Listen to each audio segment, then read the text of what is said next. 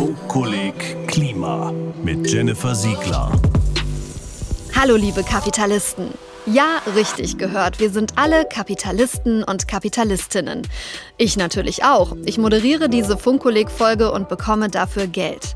Wir stecken also alle mittendrin im Kapitalismus. Und deshalb habe ich mich für diese Funkkolleg-Folge gefragt: Kann Kapitalismus Klima oder anders formuliert, kann unser Wirtschaftssystem Klimaschutz? Wie soll das funktionieren, wenn sich alles immer nur ums Geld dreht und nicht darum, wie es unserem Planeten geht? Aus der bisherigen Erfahrung muss man leider sagen, nein, Kapitalismus kann nicht wirklich Klimaschutz. Denn ohne den Kapitalismus hätten wir die aktuelle Erderwärmung in dieser Form wohl gar nicht. Die entscheidende Frage ist also, lässt sich unser Klima retten, auch wenn wir weiter ein kapitalistisches System leben? Darüber spreche ich gleich mit zwei Wissenschaftlerinnen aus ganz unterschiedlichen Fachdisziplinen, nämlich einer Umweltökonomin und einer Philosophin. Vorher will ich aber erst noch kurz klären, wie hat das eigentlich angefangen mit dem Kapitalismus? Was da so schnauft, ist eine Dampfmaschine und die ist sozusagen der Soundtrack des frühen Kapitalismus. Mit der Dampfmaschine begann der Siegeszug des Kapitalismus, sagt mein Kollege HR-Wissenschaftsredakteur Thorsten Schweinhardt. Ja, das kann man genauso sagen. Erst mit der Dampfmaschine, da nahm der moderne Kapitalismus so richtig Fahrt bzw. Dampf auf. Mit der Dampfmaschine und mit James Watt. Das war ein schottischer Ingenieur und nach dem ist übrigens auch die Maßeinheit benannt, mit der wir heute die elektrische Leistung messen, Watt. Und James Watt, der hat 1769 die Dampfmaschine zwar nicht erfunden, aber er hat sie extrem verbessert. Dadurch konnte Kohle jetzt im großen Stil verbrannt und die darin enthaltene Energie genutzt werden. Und so ging es dann los mit Fließbandarbeit, mit Fabriken, mit Massenproduktion. Das war dann die sogenannte industrielle Revolution und die wäre ohne Watts verbesserte Dampfmaschine so überhaupt nicht denkbar gewesen. Und was das für uns alle bedeutet, das hat knapp 100 Jahre später Karl Marx beschrieben. In seinem Hauptwerk Das Kapital heißt es, Große Industrie und industriell betriebene große Agrikultur wirken zusammen. Wenn sie sich ursprünglich dadurch scheiden, dass die erste mehr die Arbeitskraft des Menschen, letztere mehr direkt die Naturkraft des Bodens verwüstet und ruiniert, so reichen sich später im Fortgang beide die Hand, indem das industrielle System auf dem Land auch die Arbeiter entkräftet und Industrie und Handel ihrerseits der Agrikultur die Mittel zur Erschöpfung des Bodens verschaffen. Zwar hat Marx da noch nicht vom Klima gesprochen, aber die Verwüstung der Naturkraft des Bodens durch Industrie, das könnte man in direkter Linie sehen mit dem, was Klimaaktivistinnen und Klimaaktivisten fordern, nämlich System Change, not Climate Change. Soll heißen Abschaffung des Kapitalismus. Denn der Kapitalismus hat uns viel Konsum gebracht. Das sind natürlich sehr, sehr viele schöne Dinge, aber auch extrem viel unnützes Zeug und vor allem eine ganz große Menge Umweltzerstörung. Natürlich kam das nicht alles von heute auf morgen.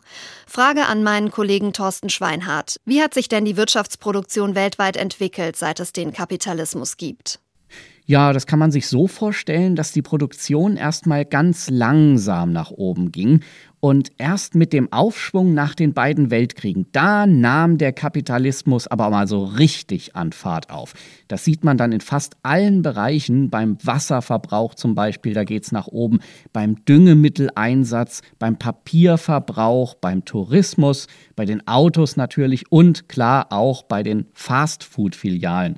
Kapitalismus bedeutet also ganz einfach gesagt mehr von allem. Und das heißt auch immer mehr CO2 in der Atmosphäre, mehr Hitze, mehr Flutkatastrophen, mehr überfischte Meere und mehr ausgestorbene Tierarten und so weiter und so weiter. Man kann also sagen, der Kapitalismus schadet eindeutig der Natur. Aber was macht denn Kapitalismus im Kern aus, dass er auf der Welt so viel bewegen und auch so viel zerstören kann? Dahinter steckt ein großer Motor. Nein, nicht so ein Motor. Der Motor, den ich meine, heißt Profit. Das Streben nach Gewinn ist die treibende Kraft im Kapitalismus. Und hier genau liegt das Problem, sagt Lisa Herzog, Professorin für Philosophie an der Uni Groningen in den Niederlanden. Weil Kapitalismus eben auf Wettbewerb setzt. Das heißt, die unterschiedlichen Firmen stehen im Wettbewerb gegeneinander und dann ist immer die Frage, wie können sie ihre Kosten senken und ihre Gewinne erhöhen. Und wenn das nicht politisch verhindert wird, dann ist eine Art, die Kosten zu senken, oft, dass man versucht, andere Parteien besser auszubeuten als die Konkurrenz. Und dann wird das oft sehr schädlich. Ausbeutung, auch die gehört im Kern zum Kapitalismus dazu. Der Kapitalismus lebte davon, zum Beispiel die Arbeiterfamilien in den Städten auszubeuten oder die Menschen in den Kolonien und bis heute die Natur. Wenn man sich das alles vor Augen führt, will man den Kapitalismus dann nicht am liebsten sofort abschaffen? Moment, sagt die Umweltökonomin Professor Karen Pittel vom Wirtschaftsforschungsinstitut IFO in München.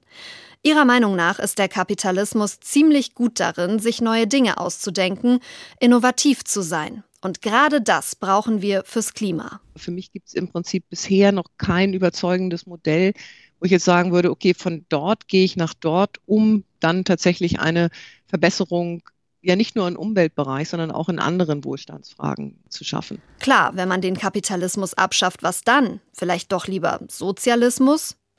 Keine gute Idee, sagt Karen Pittel. Um das zu untermauern, hat sie sich die Klimabilanz der ehemaligen DDR-Wirtschaft im Vergleich zur Wirtschaft der BRD angeschaut.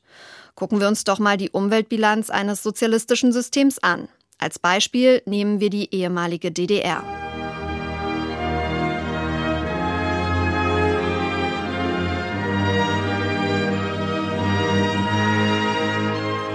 Der Klimagasausstoß der DDR-Wirtschaft in den 80er Jahren war, Überraschung, dreimal so hoch wie der der Bundesrepublik Deutschland im gleichen Zeitraum. Gemeint ist hier der CO2-Ausstoß pro produzierter Wirtschaftseinheit. Der Pro-Kopf-CO2-Ausstoß war in der DDR dagegen nur circa doppelt so hoch wie in Westdeutschland, da die Wirtschaftsleistung pro Kopf rund ein Drittel geringer war. Die Alternative Sozialismus fällt also weg. Außerdem, sagt die Philosophin Lisa Herzog, läuft uns die Zeit davon. Ich befürchte, dass wir schneller das Klima retten müssen, als wir den Kapitalismus durch ein komplett anderes System ersetzen könnten. Kurzes Zwischenfazit. Sozialismus kann kein Klima und Kapitalismus kann auch kein Klima. Also arbeiten wir mit dem, was wir haben. Lisa Herzog stellt nochmal was Wichtiges klar, nämlich die Basics im Kapitalismus, die sind gesetzt. Profitorientierte Privatunternehmen, Wettbewerb und auch ein Hang zur Ausbeutung. Aber über diese Grunddefinition hinaus kann Kapitalismus sehr unterschiedliche Formen annehmen. Und in europäischen Ländern ist das ein eher eingebetteter Kapitalismus, wo der Staat, die demokratische Politik sehr viele Vorgaben macht, auch einen Wohlfahrtsstaat organisiert, um die Exzesse etwas einzudämmen? Demokratie, ein wichtiges Stichwort. Wenn der Kapitalismus mit seinem Profitstreben die eine große Kraft ist, dann ist die Demokratie quasi die Gegenkraft. Mit der Demokratie haben wir ja wirklich viel Tolles geschafft. Unter anderem ist es uns durch dieses Staatssystem gelungen, den Kapitalismus ein Stück weit zurückzudrängen. Wir haben mittlerweile einen Sozialstaat und der hat auch dazu geführt, dass Arbeiterinnen und Arbeiter heutzutage bei uns deutlich weniger ausgebeutet werden, als das früher der Fall war. Ja, und jetzt ist die große Frage, warum schaffen wir das beim Klimaschutz nicht? Ökonomin Karen Pittel ist eine der wichtigsten Beraterinnen der Bundesregierung in Sachen Klima- und Umweltfragen. Sie und ihre Kolleginnen und Kollegen rechnen vor, mit welchen Maßnahmen und Gesetzen man die Klimaziele erreichen könnte. Aber vieles davon wird überhaupt nicht umgesetzt. Und das, obwohl eine Mehrheit der Menschen in Deutschland sich für mehr Klimaschutz ausspricht. Im Bereich Klima ist für uns im Prinzip immer das Wichtige auch zu betonen, dass wir hier wirklich auch langfristig denken müssen. Was man häufig sieht in der Politik sind doch kurzfristige Ad-hoc-Reaktionen und da wird nicht langfristig gedacht, dass wir irgendwann komplett tatsächlich ähm, auf CO2 verzichten müssen. Und Lobbyistinnen und Lobbyisten der Industrie verhindern Klimaschutz, indem sie auf unsere Politiker einwirken. Karl Marx hätte das vielleicht damals so ausgedrückt. Die politische Macht des Kapitals verhindert Klimaschutz. Wie und warum Lobbyisten den Klimaschutz bremsen, dazu gibt's in diesem Funkkolleg übrigens eine eigene Folge. Vielleicht ist der Kapitalismus also einfach zu stark und die Demokratie zu schwach. Das glaubt jedenfalls die Philosophin Lisa Herzog. Und sie hat auch sehr konkrete Ideen, wie man politisches und gesellschaftliches Engagement stärken könnte. Da sagen wir, jemand hat eine Idee für ein lokales Umweltschutzprojekt. Fluss aufräumen und renaturalisieren, was auch immer. Ich erlebe es im Moment ganz oft, dass Leute sagen, müsste man doch mal machen, aber irgendwie ist keine Zeit dafür. Und das Leben ist durch Beruf und Familienarbeit und so schon sehr, sehr ausgefüllt. Es könnte doch sein, dass man sagt, okay, ich kann mir sechs Monate frei nehmen, ich bekomme vielleicht ein gewisses Einkommen dann aus der öffentlichen Hand bezahlt und in der Zeit kann ich mich mit anderen zusammentun, mich auch einarbeiten in das Thema und dann ziehe ich sowas auch mal durch. Das immer mehr und mehr und mehr des Kapitalismus, das scheint uns die Zeit zu stehlen. Zeit, die wir eigentlich bräuchten, um uns einzusetzen für Dinge, die uns wichtig sind. Für die Stärkung der Demokratie als Gegengewicht zum Kapitalismus. Und natürlich auch für den Klimaschutz.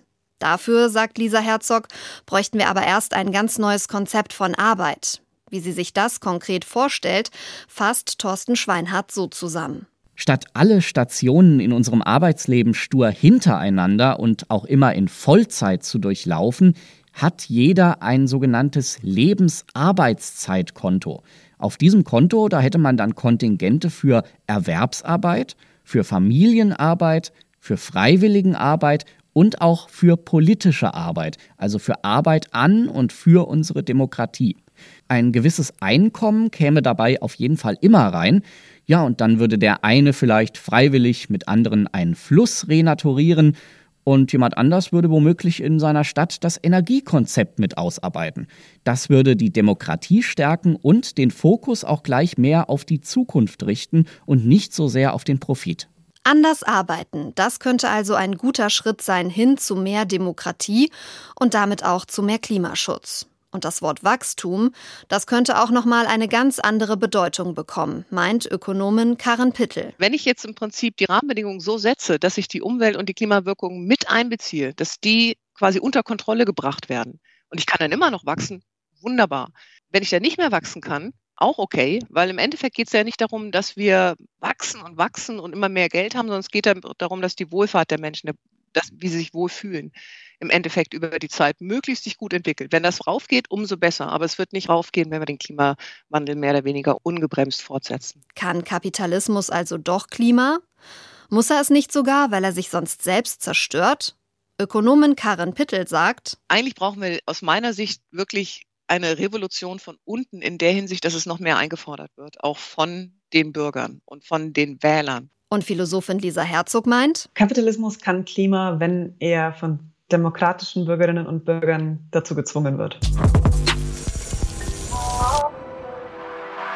Ich nehme mit, Kapitalismus kann Klimaschutz, aber ganz bestimmt nicht von selbst. Wir alle können dafür was tun. Es gibt Hebel, mit denen jeder von uns Einfluss nehmen kann. Hebel Nummer eins: öffentlicher Protest und politisches Engagement. Und Hebel Nummer zwei ist die Arbeit.